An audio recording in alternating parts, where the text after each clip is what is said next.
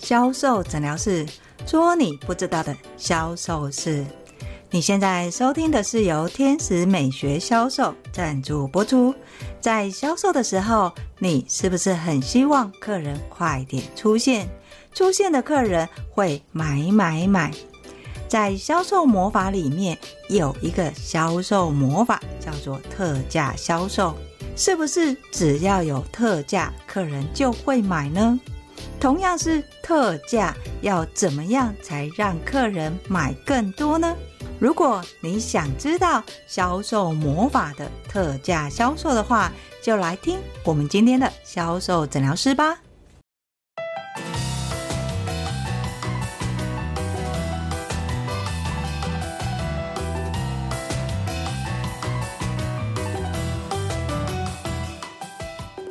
大家好，我是 Angel 老师。很多人对于“特价”这两个字特别的迷信，尤其是老板。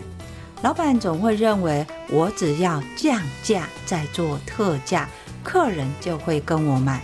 每次只要做特价，就会有业绩，好像做了特价，客人就会买买买。但事实上，你知道吗？在销售魔法里的。特价销售其实不是只有降价这件事情，在销售人员知道这一次的特价活动是什么，就要开始去思考我的特价商品要放在哪里。啊，老师啊，特价不就是特价吗？就是把商品摆出来，再放上特价活动，不就是这样吗？还有分放哪里哟？特价商品，它的目的有三个。第一个目的呢，是吸引客人注意；第二个目的呢，是提高客人的购买欲；最后一个目的，就是要让客人提高他的客单。你想想哦，我的特价商品要放在大门口。又或者是客人走进来就看到的特价商品，还是要放在收银机旁边的特价商品，这个都有不同的目的。老师怎么说？不就是特价吗？放哪里？只要客人看到，客人想买，我就叫客人买就好了。如果你今天你的特价商品哪里都放，门口也放。走道也放，收银台也放，在视觉上看起来，你的客人只会跟你买特价商品，因为他会觉得没有特价的商品买了太吃亏了。如果是这样的心态，你就会遇到客人的平均客单都不高，因为客人只买特价商品。老师，那如果不这样子放的话，那我的特价商品要放在哪里？门口？走道还是收银台，这个就要回归到第一个，你们的品牌定位是什么？还有大小活动其实也不太一样。举例来说，如果今天是在母亲节的档期，你想想看哦，你的特价商品要放在大门口，还是要放在走道，还是放在收银台的旁边？Angel 老师常常会建议。如果你是新品牌，在遇到这种大档期，你要吸引很多客人的话，会建议你放在门口明显的地方。如果你是百货专柜，一定是客人远远的就可以看到你的特价商品。这个特价商品的目的叫做吸引客人注意，你要让客人知道你们在办活动，有卖什么商品。最后才会注意到你的品牌特色。当你的客人因为你的特价商品吸引进来的时候，销售人员你要做的并不是只介绍特价商品。Angel 老师有说过很多次，你今天在介绍商品，如果只介绍特价商品，把特价商品说得很好，你在介绍正常的商品的时候，你的客人是不会心动的。所以你必须要从特价商品的优势连接到你想介绍的明星商品。所以门口的特价目的就是在吸引客人的注意。我想你一定会说。哪有那么简单？客人看见特价都不确定会不会买了，又怎么可能会去买正常八折的商品呢？我们来想一件事情：你的目的是要客人决定买或不买，还是要客人决定买什么？如果你是从买不买的这个角度去切入介绍你的商品的话，你的客人确实是会决定他要买或是不买。但是如果你介绍商品是从客人要买什么商品的角度去切入的话，你的客人要决定的就不是买不买，而是要买什么商品。在介绍商品的时候，要忌讳的是，你不是都在介绍商品，你也不是不讲特价商品，在介绍正常商品，这个比例都是不对的。你必须要先从特价商品吸引客人的注意。当客人有所兴趣的时候，你找到客人的问题，再去延伸商品本身的特质，从商品的特质里面再带到品牌的特质。也就是说，过程当中你不是只介绍商品本身，你要从商品去跟客人连接。比如买衣服好了，客人看到这件衣服材质不错。价格又很漂亮，这时候你要邀请客人是进到门市或是专柜里面体验这件服饰要怎么搭配。如果可以试穿是最好的，邀请客人实际试穿，在试穿的过程当中，你可以有其他专业的建议搭配。甚至于可以了解更多客人原本穿衣风格的习惯，从客人穿衣风格的习惯再去找到适合他的商品。在这个过程当中，客人在意的是搭配的状态，他在意的是商品穿起来的效果跟他适不适合。只要客人发现这件衣服是搭他的风格，他认为适合他，他就有可能不会只买一件商品。不管客人是只买特价商品，又或者是因为特价商品再多买一件，基本上在门口吸引客人注意的这个特价商品，他已经任务达成了。换另外一个情况来说，如果我的特价商品是放在走道的，这个比较常见的是，你并不是在大档期，你是一个小活动，而这个活动有可能是品牌内部的一个活动，你可以把你的特价活动放在客人要走进来的这个走道，客人在远远的经过之后，看到这个商品活动会顺势进来，这个方式。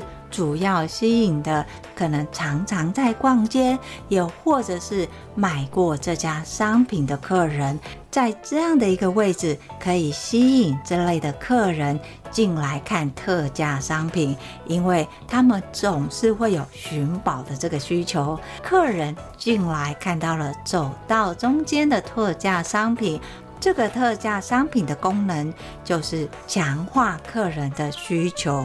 客人有可能从门口走进来，还不确定要买什么的时候，看到了走道上的特价花车，会因为这个特价花车去挑挑选选，在挑挑选选的过程当中，你就可以了解客人对于商品的认知。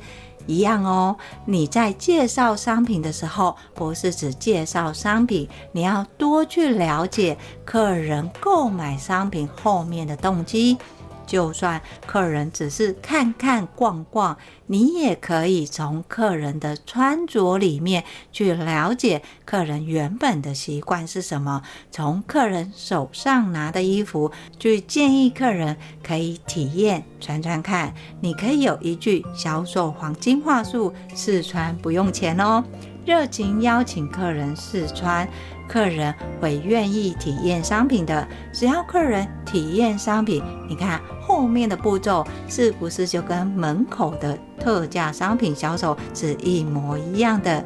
但是有一点不太一样的是，在门口的走道的特价商品，通常都是从明星商品延伸到走道的特价商品。也就是说，门口的特价商品是吸引客人远远的靠近，而在走道的特价商品是品牌的知名度，吸引客人进来之后，去强化客人愿意购买品牌商品的用意。老师，那如果是这样的话，那在收银机旁边的特价商品目的又是什么呢？如果你有看到有一些卖场，它是在收银机旁边放了一个特价花车或是特价商品的话，通常它的目的就是要提高客人的购买金额。我们不管是在大活动或是小活动，常常会遇到像是满额赠或是满千送百，在结账的时候，客人挑挑选选，有可能就少了那么一件或两件，在这个时候。刚好差一点点的时候，特价商品就是很好的首选了。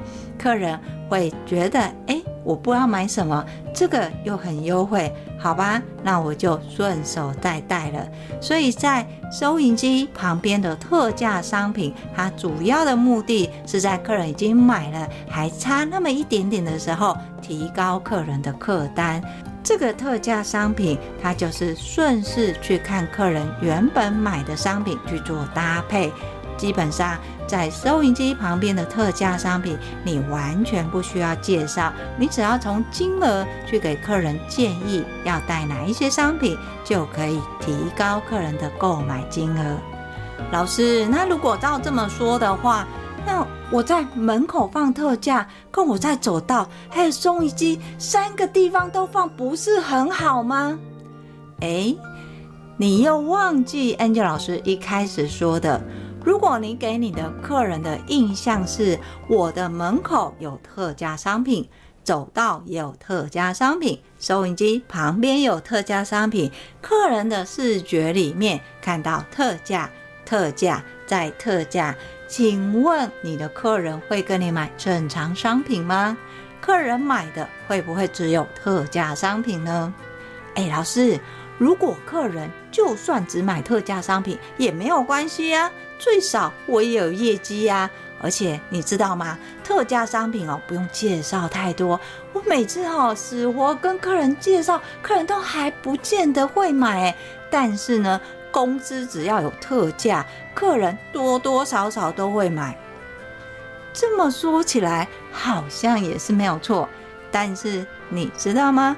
如果客人是因为特价才买的话，不是因为你的专业建议去买，那请问老板为什么要请销售人员呢？